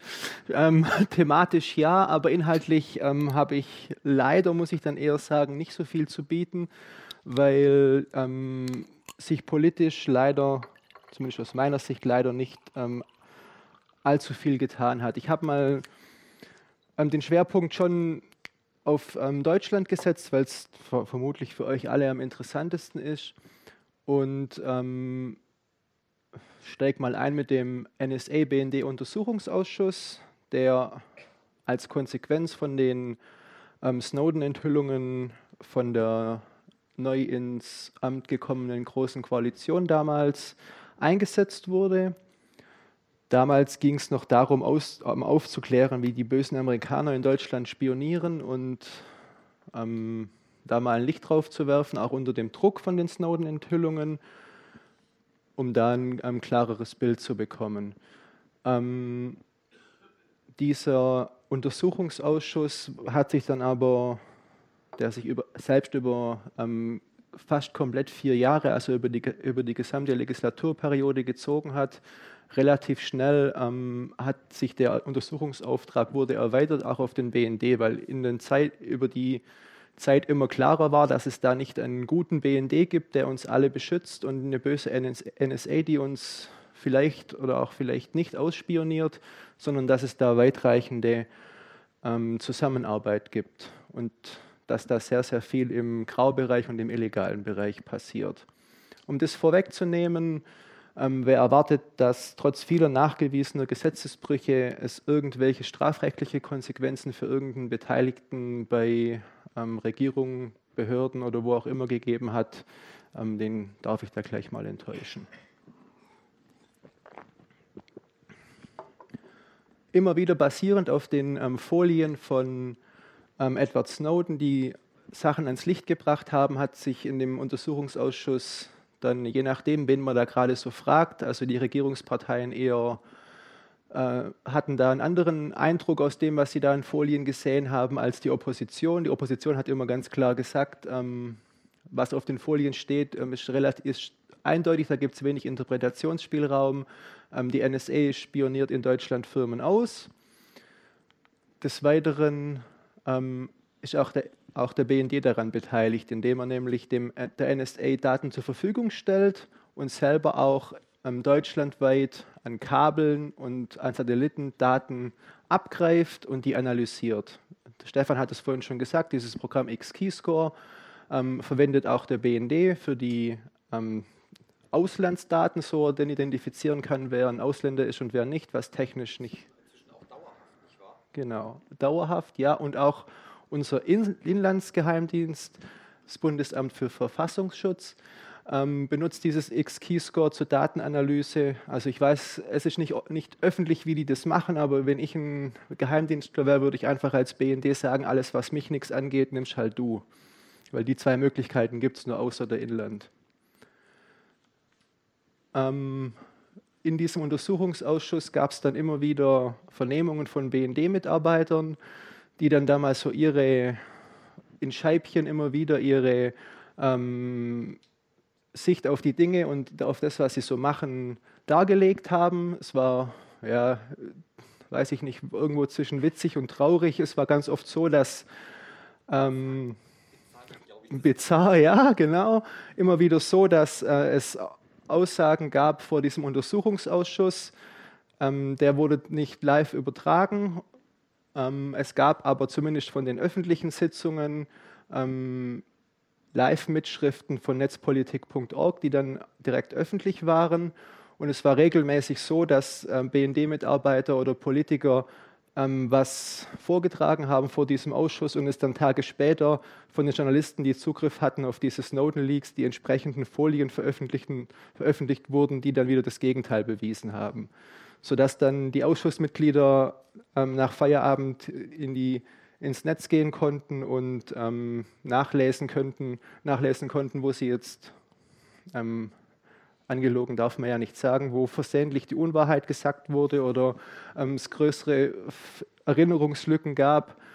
Man konnte dann die Zeugen wieder einberufen und sie nochmal ähm, versuchen, aufs Zahnfleisch zu fühlen und nach und nach kamen einfach da krude Theorien dabei raus, wie der BND praktisch ähm, versucht hat, sein Tun zu rechtfertigen, indem er einfach ähm, juristische ähm, Konstruktionen für sich gefunden hat, um dann für sich zu sagen, okay, das ist, ist legal.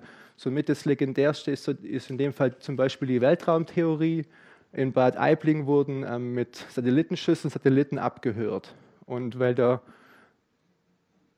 BND das dann ähm, in Deutschland nicht darf, hat er einfach die Sache so definiert, dass er gesagt hat, der Satellit der befindet sich ja im Weltraum, somit für uns im Ausland. Also das, der Weltraum ist Ausland und weil sie ja den Satelliten durch die Luft abhören, ähm, dürfen sie das legal nach dem Gesetz machen. Es handelt sich also um etwas im Weltraum und haben das dann so mit Weltraumtheorie für sich genannt, ähm, um das dann für sich ähm, legal so durchzuführen. Durchweg war die ähm, Kontrolle vom BND über den gesamten Zeitraum ähm, extrem mangelhaft. Also es gab fast nie vor Ort äh, Kontrollen und wenn es die gab, waren die halt angekündigt und die durften dann nicht überall reingucken und haben halt ähm, den Datenschützern jeweils erzählt, was sie halt so wollten. Die hatten für sich keine Möglichkeit, es selber nachzukontrollieren und auch die zuständigen Kontrollgremien vom Bundestag haben halt immer nur das erfahren, was ihnen der BND erzählt hat. Also wenn der BND nicht wollte, dass äh, das Kontrollgremium was erfährt, hat es ihnen einfach nicht gesagt. Auch das Kontrollgremium hat das ähnliche Problem gehabt wie der Untersuchungsausschuss. Die haben ganz viel immer nur aus der Presse erfahren und konnten dann bei ihren Ausschusssitzungen die Leute vom BND vorladen, sie daraufhin ansprechen und haben dann Informationen bekommen, aber proaktiv von sich aus ist da einfach nie was passiert. Und auch. Steht in Bad Aibling nicht auch dieses Haus auf Stelzen? Ja, genau. Auch, als, auch in Bad Aibling ähm, haben, hat halt der BND seinen Bereich und auch die NSA, den der Stütz, Stützpunkt vorher gehört hat, hat einen Bereich und der soll auf Stelzen stehen, weil er dann praktisch nicht auf deutschem Boden steht. Also ich glaube, der, der, der, Teil mit den Stelzen ist, ist wirklich Humor, aber ähm, ich glaube ja, mag die Argumentation sein, aber ich glaube, das ist relativ offensichtlich Quatsch. Ja, es ist alles Quatsch. Aber es ist letztlich ähm, sind solche Konstruktionen einfach dazu gedacht, dass man dann sagen kann, ja, okay, unter Juristen gibt es halt über sowas geteilte Meinungen. Wir haben da halt vielleicht juristisch was fehlinterpretiert, aber es war definitiv kein Vorsatz und wie hat sich auch dann demnach niemand strafbar gemacht. Es war dann einfach eine Fehlinterpretation und es soll nicht wieder vorkommen. Als einzige wirkliche Konsequenz aus den direkten Sachen, die im, die im NSA-Untersuchungsausschuss rausgekommen sind, war, dass der ähm, Gerhard Schindler, der damalige BND-Präsident, gehen musste. Ähm, er ist zwar jetzt als BND-Chef jetzt nicht der klassische Bauer, wie ich es hier unten geschrieben habe, aber letztlich ähm, hat sich dadurch jetzt auch nicht viel verändert. Also es wurde keiner von denen, die ähm, irgendwie hier welche ähm, Handlungen vollführt haben, die offensichtlich nie, äh, rechtswidrig waren. Nie stand irgendwie einer vor Gericht. Der Herr Schindler war eh kurz vor der Pension, also dem hat es nichts großartig viel ausgemacht. Und die Regierung konnte nach außen hin zeigen, okay, wir sind hier aktiv, ähm, es passiert was und alles wird gut der damalige, also der, Aus, der, Vorsitz von dem Ausschuss hat ähm, zwischenzeitlich einmal gewechselt und ähm, das ist so ein klassisches Beispiel, wie man wie der damalige Ausschussvorsitzende Roderich Kiesewetter, der hat schon ähm, so sein, man sieht relativ offensichtlich, ähm, was seiner Meinung nach bei diesem ganzen langwierigen Tamtam -Tam rauskommt. Er twittert schon relativ früh, die Aufklärung, Aufklärung läuft doch prima, bisher nicht ein einziger Hinweis auf anlasslose Massenüberwachung. Und das in dem Kontext, dass diese Leute natürlich wirklich den Zugang zu diesen ganzen Snowden-Folien hatten und man über dieses Thema eigentlich nicht zwei, zwei Meinungen haben können. Auch der Generalbundesanwalt, ähm, bei dem lag eine Anzeige vor wegen ähm, nach, nachrichtendienstlicher Agententätigkeit. Also es ist in Deutschland rein gesetzlich verboten, dass ein ausländischer ähm, Nachrichtendienst hier unsere Bürger ausspioniert. Da lag eine Anzeige vor, der hat dann ganz lange ermittelt. Man weiß nicht, ob aktiv oder passiv durch ablegende Akte, aber auch er hat überhaupt gar keine äh, Hinweise auf irgend, irgendwas in die Richtung gefunden und hat dann die Ermittlung nach längerer Arbeit eingestellt. Noch so viel, vielleicht als kleine Anekdote da ähm, zu dem Untersuchungsausschuss ähm, bei den geheimen Sitzungen war es allen Mitgliedern und Teilnehmern verboten, sein Handy dabei zu haben. Die hatten das immer alle draußen, weil die ähm, während ihrer ähm, Zeit in dem NSA-Untersuchungsausschuss hat unter anderem der Vorsitzende ähm, Probleme mit seinem Handy und es wurde festgestellt, ähm, dass auf das Handy ähm, das Handy wurde gehackt und es wurden, wurde, ähm, wurden Daten abgezogen. Also es hat irgendwann, es ist rausgekommen, weil es nicht mehr richtig funktioniert hat. Er hat es dann so die Geschichte eingeschickt und sogar dieses Paket ist dann abhanden gekommen. Also generell war die Angst riesengroß, dass wer auch immer von unseren Freunden oder Feinden auch in den geheimen Sitzungen mithören ähm, will, wer da, was da gesagt wird.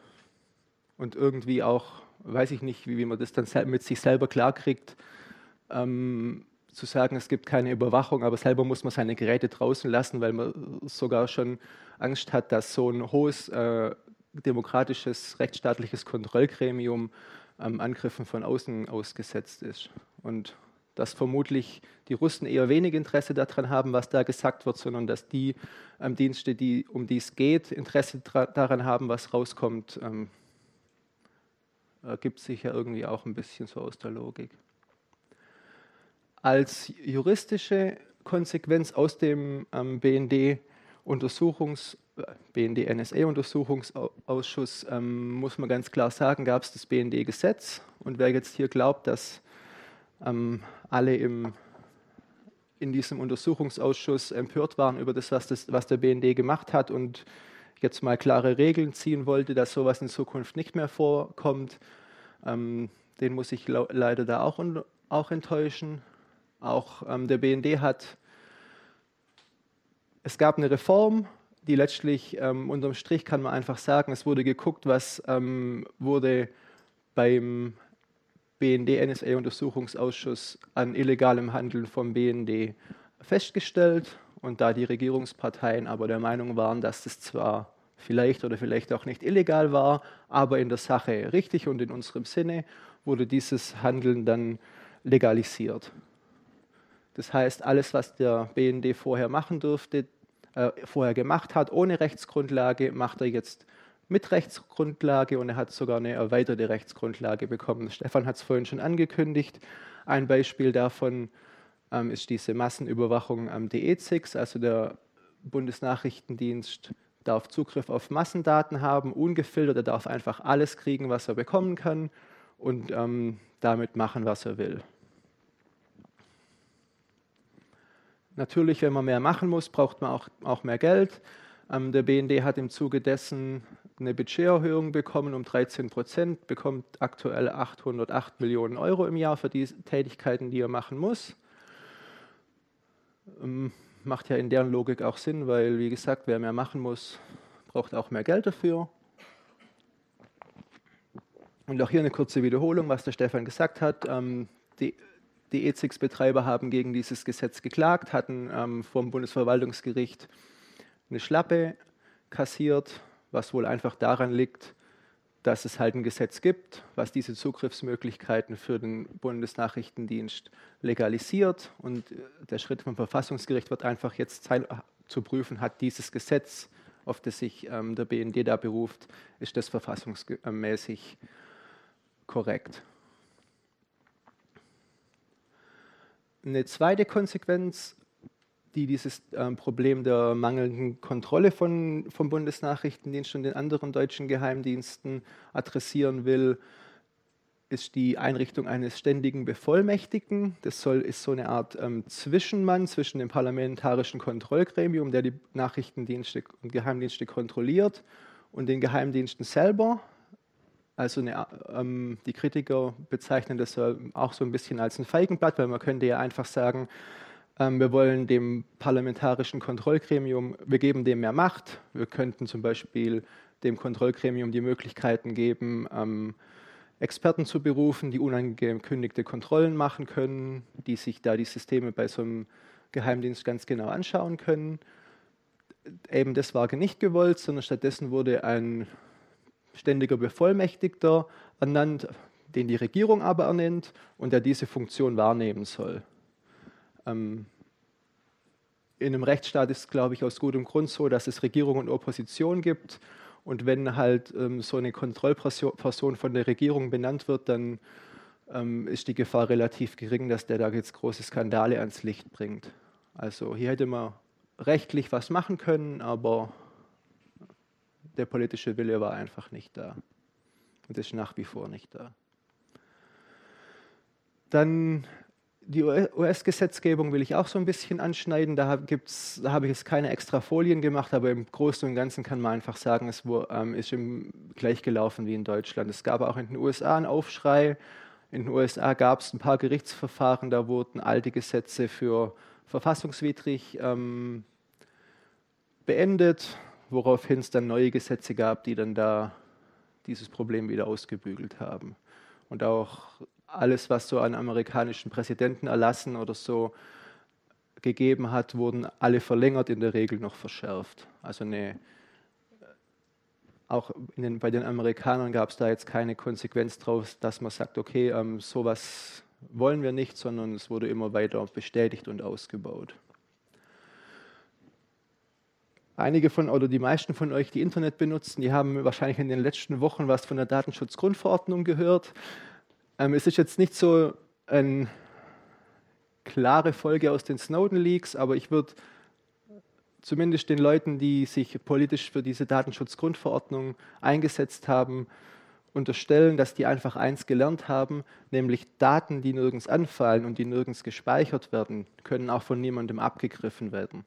Das ist eigentlich ähm, so eine der goldenen Regeln. Deswegen die Datenschutzgrundverordnung soll ja im Kern dafür sorgen, dass Leute mehr Hoheit haben, wer ihre Daten hat. Und wenn die Leute da mehr entscheiden können, vielleicht nicht so viele Daten rauszugeben, dann haben die auch ähm, haben alle anderen staatlichen Stellen und auch die Firmen selber, die diese Daten verarbeiten, natürlich ähm, weniger Daten, die sie abgreifen können. Von daher würde ich persönlich, die Datenschutzgrundverordnung zumindest, hat zumindest auch diese Tatsache, dass wir ähm, in einer digital überwachten Welt leben, im Hinterkopf gehabt und da versucht, ähm, Datensparsamkeit einzuführen oder zumindest den Leuten die Möglichkeit dazu zu geben. Dann will ich noch ein bisschen was zu Edward Snowden selber sagen, weil er nicht einfach nur jemand war, der einfach ganz als Administrator in seinem Job ganz, ganz viele Daten irgendwo runtergeladen hat, gespeichert hat, rausgeschmuggelt hat und an die Presse gegeben hat, sondern er ist selber, wie ich finde, auch, er hat sich dann seitdem nicht einfach zurückgezogen und hat gesagt, okay, ich habe meinen Teil gemacht, sondern er ist nach wie vor in der Öffentlichkeit präsent. Und ich finde, er hat einfach eine ganz ähm, geschickte und pointierte Art, ähm, Sachen auf den Punkt zu bringen. Da bringe ich jetzt gleich noch ein paar Zitate da können wir relativ schnell drüber hinweggehen, weil es hatte der Stefan vorhin gesagt, obwohl es in der Zivilgesellschaft immer wieder ähm, Proteste und Initiativen gab, auch in Deutschland ähm, Edward Snowden Asyl zu geben, wurde das zu keinem Zeitpunkt ernsthaft in Betracht gezogen. Selbst der NSA-Untersuchungsausschuss, der als allerersten Beschluss äh, entschieden hat, dass man Edward Snowden persönlich als Zeugen hört, hat es über die Zeit ähm, nicht hinbekommen, ihn vor Ort zu holen, weil ähm, der Untersuchungsausschuss selber dazu nicht die rechtlichen Möglichkeiten hat. Er braucht dazu die Mithilfe der Regierung. Und die Regierung hat leider wahrscheinlich aus Personalmangels über Jahre nicht geschafft, das ordentlich zu prüfen, woraufhin dann leider die Legislaturperiode zu Ende war und die ihren Abschlussbericht schreiben mussten und ähm, Edward Snowden nie persönlich gehört haben. Wobei er natürlich der gewesen wäre, der am allermeisten hätte Auskunft geben können. Aber dazu hätte er halt in Deutschland Asyl gebraucht, weil, also zumindest ein, wie auch immer man es juristisch nennt, einfach einen sicheren Aufenthalt, ohne Angst haben zu müssen, dass er nach seiner Aussage festgenommen wird und abgeschoben oder ausgeliefert. Also ich finde wirklich, er, er, bringt viele Sachen ganz, ganz gut auf den Punkt, die ähm, Leuten, die sich da jetzt mit dem Thema vielleicht nicht so viel auseinandergesetzt haben, da nochmal ein paar Sachen verdeutlichen. Also in diesem Zitat sagt er, ähm, Leute, die sagen, ich habe nichts zu verbergen, die, die, missverstehen ganz oft den ähm, Sinn von Überwachung. Es geht seiner Meinung nach nicht hauptsächlich um Privatsphäre, sondern es geht auch um Macht. Also Regierungen, die über ihre Bürger alles wissen, gewinnen dadurch einfach Macht über die Leute. Die können im Zweifelsfall gucken, wer kann ihnen gefährlich werden. Und wenn ich über jemanden alles weiß, habe ich relativ geringe Probleme, ihn zu diskreditieren, ihm sonstige Probleme zu machen, um ihn zum Schweigen zu bringen. Gleichzeitig ähm, lebt er ja in Russland, weil er nirgends anders hin kann aber er ist deswegen nicht ähm, zum Russland-Fan geworden, sondern er kritisiert trotz der Tatsache, dass er auf guten Willen von den Russen angewiesen ist, ähm, auch die russische Gesetzgebung, die ganz genau gleich verläuft wie so in den anderen, ähm, also wie in den westlichen Demokratien. Ähm, auch die ähm, erlassen, haben regelmäßig Gesetze erlassen, die äh, Massenüberwachung ein, äh, einführen, Grundrechte von Menschen beschneiden und auch gegen die Gesetze von den Russen hat er sich ähm, öffentlich positioniert, was ich mutig finde.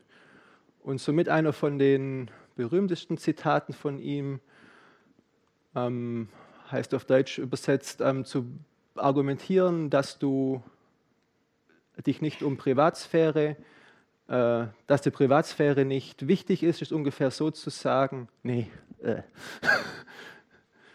zu behaupten, dass du dich nicht um Privatsphäre, dass es dich nicht interessiert, dass, dir nicht, dass die Privatsphäre nicht wichtig ist und du nichts zu verbergen hast, ist ungefähr so zu sagen, so, zu, ungefähr so, wie wenn du sagen würdest, dass du dich nicht um die freie Meinungsäußerung ähm, sorgst oder dich darum nicht kümmerst, weil du ja einfach nichts zu sagen hast. Also soll so noch ein bisschen verdeutlichen, dass ähm, Privatsphäre vielleicht nicht jeder sich immer so bewusst ist, dass, er, dass die für ihn persönlich wichtig ist, aber die einfach auch für eine Gesellschaft wichtig ist. Dass es in den Gesellschaften Leute gibt, denen Privatsphäre wichtig ist, genauso wie nicht, vielleicht nicht jeder politisch aktiv ist und ähm, täglich ähm, öffentlich Reden hält, aber doch ganz jedem ganz einfach klar ist, dass es Leute geben muss, die aufstehen und ihre Meinung sagen können müssen. Genauso muss, ähm, ist es einfach für eine Gesellschaft und für jeden Menschen individuell wichtig, dass er Privatsphäre hat. Und das ist so sein, da sieht man wieder seine Motivation, warum er ähm, mit diesen Enthüllungen überhaupt in die Öffentlichkeit gegangen ist, weil er für sich selber irgendwann in seinem Beruf gesehen hat, wow, ich habe hier so viele Möglichkeiten, ich könnte hier so krasse Sachen machen, so, die ganze Sache hat so viel Miss Missbrauchspotenzial und ist so gefährlich für eine ähm, Demokratie und ein Rechtsstaat, dass er es mit seinem eigenen Gewissen nicht mehr vereinbaren konnte. Und da halt ähm, viel riskiert hat, um das zumindest ans Licht zu bringen. Ähm, Zusammenfassung, auch, auch, das ist übrigens Edward Snowden, das Bild fand ich ganz witzig, deswegen habe ich es reingenommen. Ähm, leider ähm, sieht man das, was ich jetzt unten geschrieben habe, jetzt auf dem Projektor nicht. Ähm, ein Zitat von ihm, er sagt, ähm, so finde ich jetzt auch zum Schluss so eine kleine Zusammenfassung. Er hat gesagt, ähm, die Leute sind immer noch machtlos, aber sie wissen wenigstens, was passiert. Also man kann jetzt, wenn man die, politische Situation anschaut, ähm, nicht von einer Veränderung reden. Also es gab da jetzt keine, kein Umschwenken weg von ähm, Massenüberwachung und dem Kampf gegen Privatsphäre, aber die Leute wissen wenigstens, was passiert und können dann entsprechend danach handeln, könnten, wenn sie es ähm, falsch finden, Druck aufbauen. Sie können wenigstens eine, ähm, eine informierte Entscheidung treffen über über Sachen, die in der Diskussion stehen. Weil wenn man über was nicht Bescheid weiß, kann man sich natürlich dazu auch nicht, äh, nicht positionieren. Also er hat dieses, ähm, dieses, dieses Schatten, Geheimdienst, ähm, ans Tageslicht gebracht. Ich, was mir an dem Zitat nicht, nicht so ganz gut gefällt, ist, dass äh, wir, finde ich persönlich, nicht wirklich ähm, powerless sind, so wie er sagt, sondern was Stefan ja gesagt hat, ähm, technisch ist schon einiges möglich. Durch Firmen, die ähm, Technologien implementieren, die ähm, diese Überwachung versuchen, ein Schnippchen zu schlagen und wir persönlich können durch unser Verhalten schon auch einen Beitrag leisten. Schöner wäre es natürlich, wenn unsere Politiker sagen, ähm, wir sehen das genauso und ähm, machen da was, aber der Wille ist zurzeit nicht da. Wolltest du noch was sagen? Gut. Ich bin durch. Ja. Wir hätten jetzt Zeit für Fragen. Bitte einfach kurz die Hand heben, wenn eine Frage da wäre, dann bekommt ihr das Mikro, dann verstehen die Leute aus dem Stream auch was.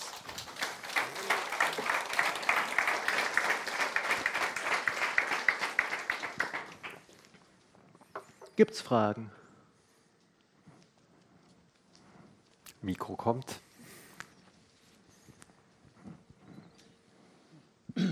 Danke. Äh, in dieser Diskussion mit den Zugangsmöglichkeiten aus USA bei uns Sachen abzuhören, war in der Presse zumindest ab und zu mal was zu lesen. Wir könnten uns davon gar nicht frei machen, weil in irgendwelchen NATO-Statuten äh, da irgendwelche Regelungen drinstehen, die, die den USA im Prinzip solche Zugänge einfach zubilligen oder äh, lassen. Also alles, was ich an sowas gehört habe, waren irgendwelche, zumindest für mich, krude Verschwörungs Verschwörungstheorien, die noch irgendwelchen NATO-Besatzungsstatuten aus dem Ende des Zweiten Weltkriegs drin gestanden haben und die dann mehr oder weniger sagen, ja, die, die Deutschen sind teilweise noch besetzt im Folge des Zweiten Weltkriegs und die Amerikaner hätten dessen, infolgedessen irgend, in irgendwelchen geheimen Verträgen noch ähm, irgendwelche ähm, Zugangs- oder irgendwelche Berechtigungen, da was zu machen und die deutsche Regierung könnte dagegen nichts machen, halte ich für groben Quatsch. Da geht es letztlich nur um Diplomatie. Also wenn die Deutschen den Willen dazu hätten, könnten sie da viel machen, aber die ähm, Verwebungen sind zu stark, sodass es da eine freiwillige Ko Kooperation gibt. Das ist ganz sicher zu, einfach nur zu, ganz profan Zuckerbrot und Peitsche, da braucht man gar nicht mehr dazu. Das ist so dieses Kommen von dem, wir haben hier einen großen Kuchen und von dem wollt ihr doch auch was abhaben, dann spielt er hier mit. Und die Peitsche auf der anderen Seite, wenn ihr uns jetzt hier den Hahn abdreht, dann schmeißen wir euch aus, aus allen anderen Informationsquellen auch aus und, und grenzen euch da aus. Und dann könnt ihr mal gucken, wie ihr aufgeschmissen ihr seid. Und im Vergleich zu den Nachrichten Diensten und damit auch den Nachrichtenquellen, die die USA hat, ist Deutschland doch, doch eher klein aufgestellt. Von daher, ja, das ist, glaube ich, das geht, ist die Diskussion da relativ schnell zu Ende. Wobei ich jetzt auch nicht das Gefühl habe, dass es überhaupt jetzt ernsthaft in Erwägung gezogen ja. wurde. Also die Deutschen hätten vermutlich schon auch ein gewisses Gewicht, weil die halt mit dem ähm, DE6 einen großen Internetknoten haben. Aber das würde ja unterm Strich dann letztlich bedeuten, dass man ganz, ganz viele diplomatische Stränge kappen müsste. Ich meine, die Amerikaner haben in Deutschland das ähm, größte Militärpräsenz außerhalb von ihrem eigenen Land, wissen wir selber als Stuttgarter. Wir haben in Stuttgart die größte Militärpräsenz in Europa. Okay, eine große Militärpräsenz. Wie wir, als wie wir als Stuttgarter auch wissen, ich meine, in Stuttgart ist das Afrika-Kommando von den US-Streitkräften. US Rammstein ist eine riesige Basis. Also wir hätten schon Möglichkeiten, aber es gibt teilweise auch verständlicherweise verständlich nicht die Motivation, jetzt mit den Amerikanern groß das Tuch zu zerreißen. Mal gucken, ob das so bleibt, ob die nicht zuerst reißen. Aber bis jetzt war der Wille nicht da, da groß was zu oder auch nur klein was zu verändern. Ähm, ihr hattet ja am Anfang gesagt, oder auf einer der ersten Folien, Entschuldigung, war ja zu sehen, dass äh, irgendwie Facebook, Apple, Microsoft und so weiter, Google, äh, sage ich mal, Datenlieferanten waren für die NSA und natürlich die entsprechenden anderen Geheimdienste. Ähm, ist das denn überhaupt äh, glaubwürdig, dass die jetzt seit 2014 alle sagen, wir haben alle unsere Daten verschlüsselt, wir geben nichts mehr raus, wir beugen uns diesen äh, diesen, diesen Vorgaben, die ja DE6 jetzt auch bekommen hat, äh, nicht mehr. Äh, wie, wie, wie seht ihr das? Also ich kann mir irgendwie jetzt nicht vorstellen, dass zwar Google alles über mich weiß, aber die NSA plötzlich nicht mehr. Da hätte ich gerne mal eine Einschätzung. Ich, ich denke mal, sie werden, sie, sie werden zumindest mal, die, also mal den, den, den Widerstand ein wenig hochgeschraubt haben, nicht, nicht mehr ganz so willfährig mitzumachen. Ich würde vermuten, dass es da die, die, die, ähm, die, äh, die, die irgendwelche Datenquellen und Kanäle schon noch nach wie vor hineingibt. Nur ob es noch genauso willfährig ist wie vorher, beziehungsweise wo es, wo es es einfach an denen, also Beispiel Google, einfach an denen vorbei machen konnten. Also die Kooperation haben sie nicht gebraucht, sie haben einfach die Datenleitungen abgehört, damit war der Kittel geflickt. Ähm, so läuft es vermutlich nicht mehr, aber es ist von außen natürlich schwer zu beurteilen. Ja, also ich würde prinzipiell sagen, natürlich muss sich jede Firma in dem Land, in dem sie sich aufhält, an die Gesetze halten. Und ich kenne jetzt auch keinen Fall, wo sich jetzt eine, wo sich jetzt eine US-amerikanische Firma nicht an ein Gesetz gehalten hat. Aber vorher war das, ähm, ich glaube, der Blick auf ähm, Geheimdienste hat sich in der gesamten Industrie stark verändert. Von eher einem äh, alten Perspektive, von einem Partner, von die machen schon das Gute, hin zu eher, äh, da gibt es einen weiteren Feind vor dem ich, ähm, mich vor dem ich äh, meine Nutzer auch schützen muss und auch mein eigenes Geschäftsmodell. Es weil muss nicht mal der eigene, der eigene Feind sein. Es ist mit, sie sind halt jetzt in die Rolle des, äh, des nicht mehr so Freundes in der Öffentlichkeit und damit bei den eigenen Kunden gerückt. Und damit äh, ist, ist von der Seite mit, einmal, mit auf einmal ein, ein gewisser Druck entstanden. Ja, und auch die Apple-Geschichte, hätte Apple die Sache jetzt vor Gericht bis zum Ende durchgezogen und verloren, hätten sie es natürlich machen müssen, was gefordert war weil unterm Strich geht sonst der Chef in den Knast. Deswegen, es ist immer besser für eine Firma, die Daten der Kunden gar nicht zu haben und, oder nur verschlüsselt zu haben.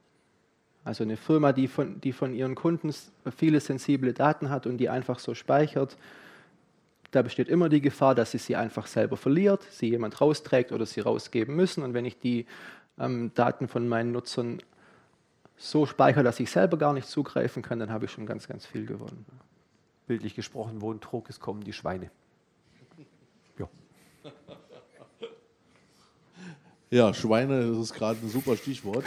Fühlst du dich da angesprochen? Na, hoffentlich nicht. Nee, weil du gesagt hast, wo der Trog ist, sind Schweine. Ja. Und wer unsere amerikanischen Freunde ja kennt, vor allen Dingen wer sie aus dem Geschäftsleben kennt, äh, der mag mir vielleicht zustimmen, sie sind ja, meistens sind sie ja sehr höflich und auch sehr charmant. Aber wenn sie irgendwas haben wollen, dann können sie auch ganz anders. Ähm, dann haben sie auch keine großen ähm, Hemmungen, ideologische Schranken äh, gegebenenfalls. Ja, ähm, ich sag mal, links liegen zu lassen, sieht man im Moment gerade mal schön äh, die Tare, als der Herr Trump in Nordkorea war. Ja, gestern war es noch der Todfeind und der Little Rocket Man. Heute ist es der Strong Leader und der Super Negotiator. Aber worauf ich hinaus wollte, war einmal die Kooperation mit dem BND. Äh, wenn man mal in die Zeit gehen, als es den BND noch nicht gab, sondern seine Vorgängerorganisation, berühmt unter dem Namen Organisation Gehlen, ja, äh, was ja ein bekanntermaßen Nazi-General war, der seinem Führer treu gedient hat, äh, hatten die Amerikaner weder Probleme damit, mit diesem Mann zu kooperieren, noch sein Wissen äh, abzugreifen. Äh, noch hatten sie Probleme damit, äh, dass ehemalige Nazi-Offiziere dieser Organisation an den damaligen Kurzwellenempfängern saßen. Internet gab es ja noch nicht. Und die Daten aus der Sowjetunion abgefischt haben, ja, die ja bis äh, Ende 45 noch Alliierte der USA waren. Damit hatten sie auch noch nie große Probleme, sich die Kommt auszusuchen. noch eine Frage. Ja, und jetzt, und jetzt die Frage, äh, was bitte soll denn die Bundesregierung tun, ja, wenn in US-Einrichtungen, die exterritorial sind, ja, äh, wenn dort Geheimdienste der USA äh, ihre Aktivitäten fahren? Die richten sich sicherlich nach Gesetzen, aber wenn, dann nach den US-Gesetzen, weil das auf amerikanischem Boden geschieht. Das heißt, selbst wenn die Bundesregierung wollte, könnte sie das Treiben dort gar nicht unterbinden. Weder in den Militäreinrichtungen, die ja eben genannt habe, noch in der US-Botschaft in Berlin. Also kommt darauf an, was man will. Wenn man es hart auf hart macht, kann man natürlich ähm, die US-Einrichtungen in Deutschland schließen. Man könnte auch, wenn man, wenn man wirklich auf Ärger aus ist, die ähm, entsprechenden Leute ausweisen, weil nach meinem Kenntnisstand ist schon so, dass die ähm, Staaten untereinander wissen, welches Personal in den Botschaften stationiert ist und die, das kein Geheimnis ist, welcher von den Leuten ein Geheimdienstmitarbeiter ist und welcher nicht. Also wenn man es denn wollte, könnte man, glaube ich, schon was machen, aber müsste dann halt auch mit den ganzen Konsequenzen leben. Ich bin da jetzt nicht so ein riesiger Fan davon, ähm, alle internationalen Beziehungen zu allen Staaten zu kappen, ähm, die nicht 100%ig eine weiße Weste haben. Die haben wir selber auch nicht, aber ich finde, man kann sich schon ein bisschen in eine richtigere Richtung bewegen. Es wurde vorher das Loblied auf die Verschlüsselung angestimmt. Die Webverschlüsselung TLS ist broken by design. Wer ein Root-Zertifikat hat, kann Man in the Middle machen. Und es gibt Firmen, die solche, die, es gibt Firmen, die solche Root-Zertifikate verkaufen. Das Bellevue, das zum Beispiel die Jugendschutzfilter von hier betreibt für die, Mhm, für ja. die Einrichtung. Dieser Jugendschutzfilter wurde von der Firma DigiCert ein Intermediate-Zertifikat angeboten, um sämtliche HTTPS aufzubrechen. Fakt.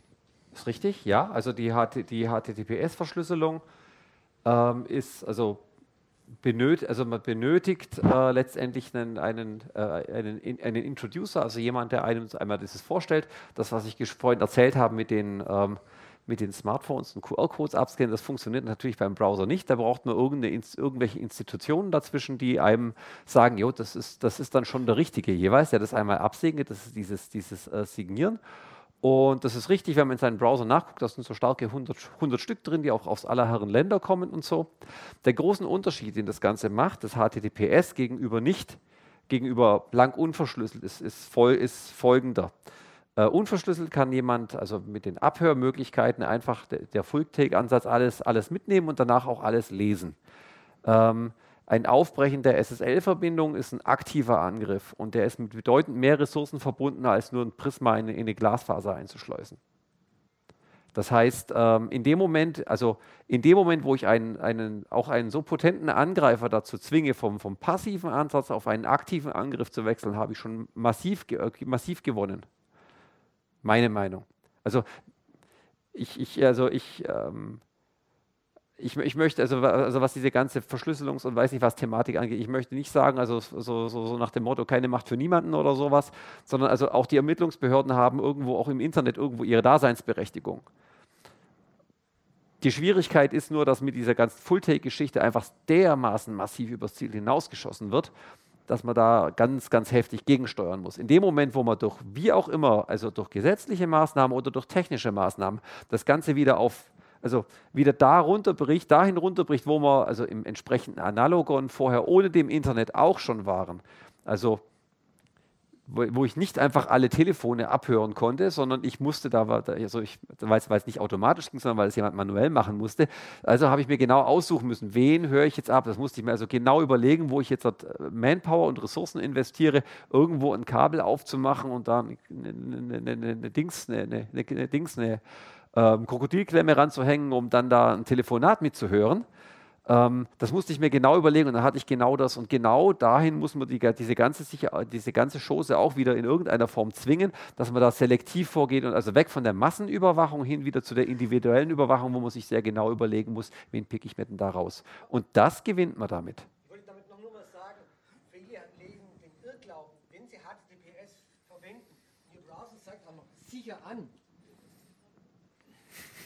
damit nochmal hinweisen, nur darauf hinweisen, der Irrglaube, viele Leute, die HTTP oder die meisten Leute, die HTTPS verwenden und ihr Browser zeigt auch noch sicher an, dass sie nicht sicher sein können, dass sie nicht abgehört werden. Das ist nicht der Fall. Das ist richtig, ja. Aber es ist halt prinzipiell überhaupt nie immer alles hundertprozentig sicher.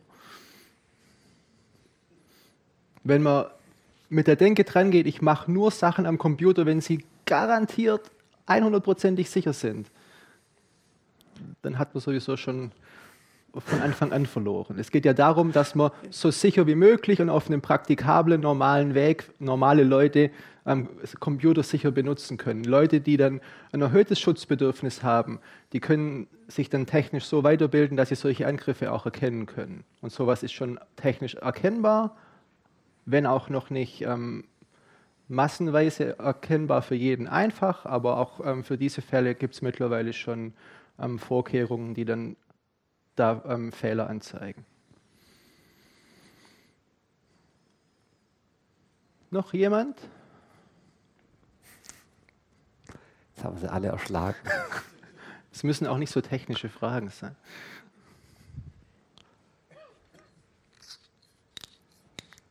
Ja, ansonsten würde ich sagen, ehe wir Sie entlassen, haben wir noch zwei, drei Ankündigungen. Zur Abkündigung noch Ankündigungen nämlich also wen das ganze Thema hier, dieses und weitere Themen in der Richtung weiter interessiert. Da kannst du wahrscheinlich am allerbesten was dazu sagen, zu der NoSpy-Konferenz, die vom 15. bis 17.06., also jetzt am Wochenende. Ab morgen bis Sonntag. Äh, hier in Stuttgart stattfindet. Genau, ähm, im Literaturhaus. Äh, eine Konferenz, zu der einfach jeder hingehen kann. Es gibt ähm, Vorträge, Workshops, man kann selber einfach auch sich einbringen, selber was machen oder wenn man sagt, okay, ich will es mir nur mal anhören, einfach mal hingehen, zweieinhalb interessante Tage erleben mit vielen ähm, verschiedenen Themen, sei es gesellschaftlich, sei es technisch, politisch, quer durch die Bank. Ich denke, wer hierher kommt und es interessant findet, findet da auch viele interessante. Findet jetzt zum siebten Mal statt inzwischen, hat also hat sich inzwischen also auch, auch durchaus etabliert, die Veranstaltung. Dann ähm, am 5. und am 7. Juli hier in der Stadtbibliothek findet mal was, was statt, was überhaupt nichts mit der, mit der, Überwachung zu tun hat, dafür auch mit Technik. Da ist äh, Tinkertank hier, in, hier. Die machen normalerweise äh, Basteleien, Technikbasteleien für Kinder und Jugendliche. Jetzt diesmal auch für, dürfen auch die Erwachsenen mitspielen. Die machen da Internet of Things zum, sozusagen zum Anfassen und selber machen. Ähm, am 12. Juli geht es dann hier wieder in der Vortragsreihe weiter. Das ist der nächste Vortrag über Menschenrechte im digitalen Zeitalter. Das ist zumindest mal seelenverwandt mit dem, was wir, was wir hier erzählt haben. Und äh, Vorgucker in die Zukunft, einfach weil es spannende Sachen sind. Am 9. August wir, geht, ist wieder hier Vortragsreihe. Da haben wir hier so eine Art Premiere. Das ist nämlich das erste Mal, dass wir ein, äh, ein, ein Vortrags-Double-Feature haben. Also ein Thema, was sich über zwei Vortragsabende, einmal im August und einmal im Oktober erstrecken wird. Da geht es nämlich über Machine Learning, Deep Learning, ähm, wie es funktioniert, was, also einmal technisch, wie es funktioniert, wie man es programmiert und einmal dann auch um, um gesellschaftliche Auswirkungen bzw. Sicherheitsprobleme, die man sich damit eintreten kann. Und wer schon sehnsüchtig auf die nächste äh, Chaos Computer Club Veranstaltung wartet, wer jetzt nach der, wer in Karlsruhe war auf der Gulasch Programmiernacht und unbedingt mehr möchte, beziehungsweise wer sie verpasst hat und irgendwas in der Richtung machen möchte, die nächste, die hier im Dunstkreis ist, ist in Darmstadt vom 7. bis 9. September. Die MRM-CD. Tickets sind im Vorverkauf schon erhältlich. Wer das mal erleben möchte, das ist auch eine ganz großartige Angelegenheit. Gut, abschließend gibt es noch den Hinweis, wenn Sie rausgehen, da steht so ein altes Rechnergehäuse, das war mal eine Spark. Das C haben wir, haben wir dem, der Spark geklaut, das ist jetzt unsere Sparstation. Wer also den Verein Chaos Computer Club Stuttgart in irgendeiner Form unterstützen möchte, äh, mit irgendeinem Obolus, ist dazu eingeladen. Davon zahlen wir unsere Serverrechnung und wenn wir Referenten von extern haben, deren, die, denen die Fahrkosten und ein Hotel, wenn es sein muss, dafür geht das Geld dann hin. Ansonsten vielen herzlichen Dank fürs Ausharren und fürs Interesse und bis zum nächsten Mal. Kommt gut heim.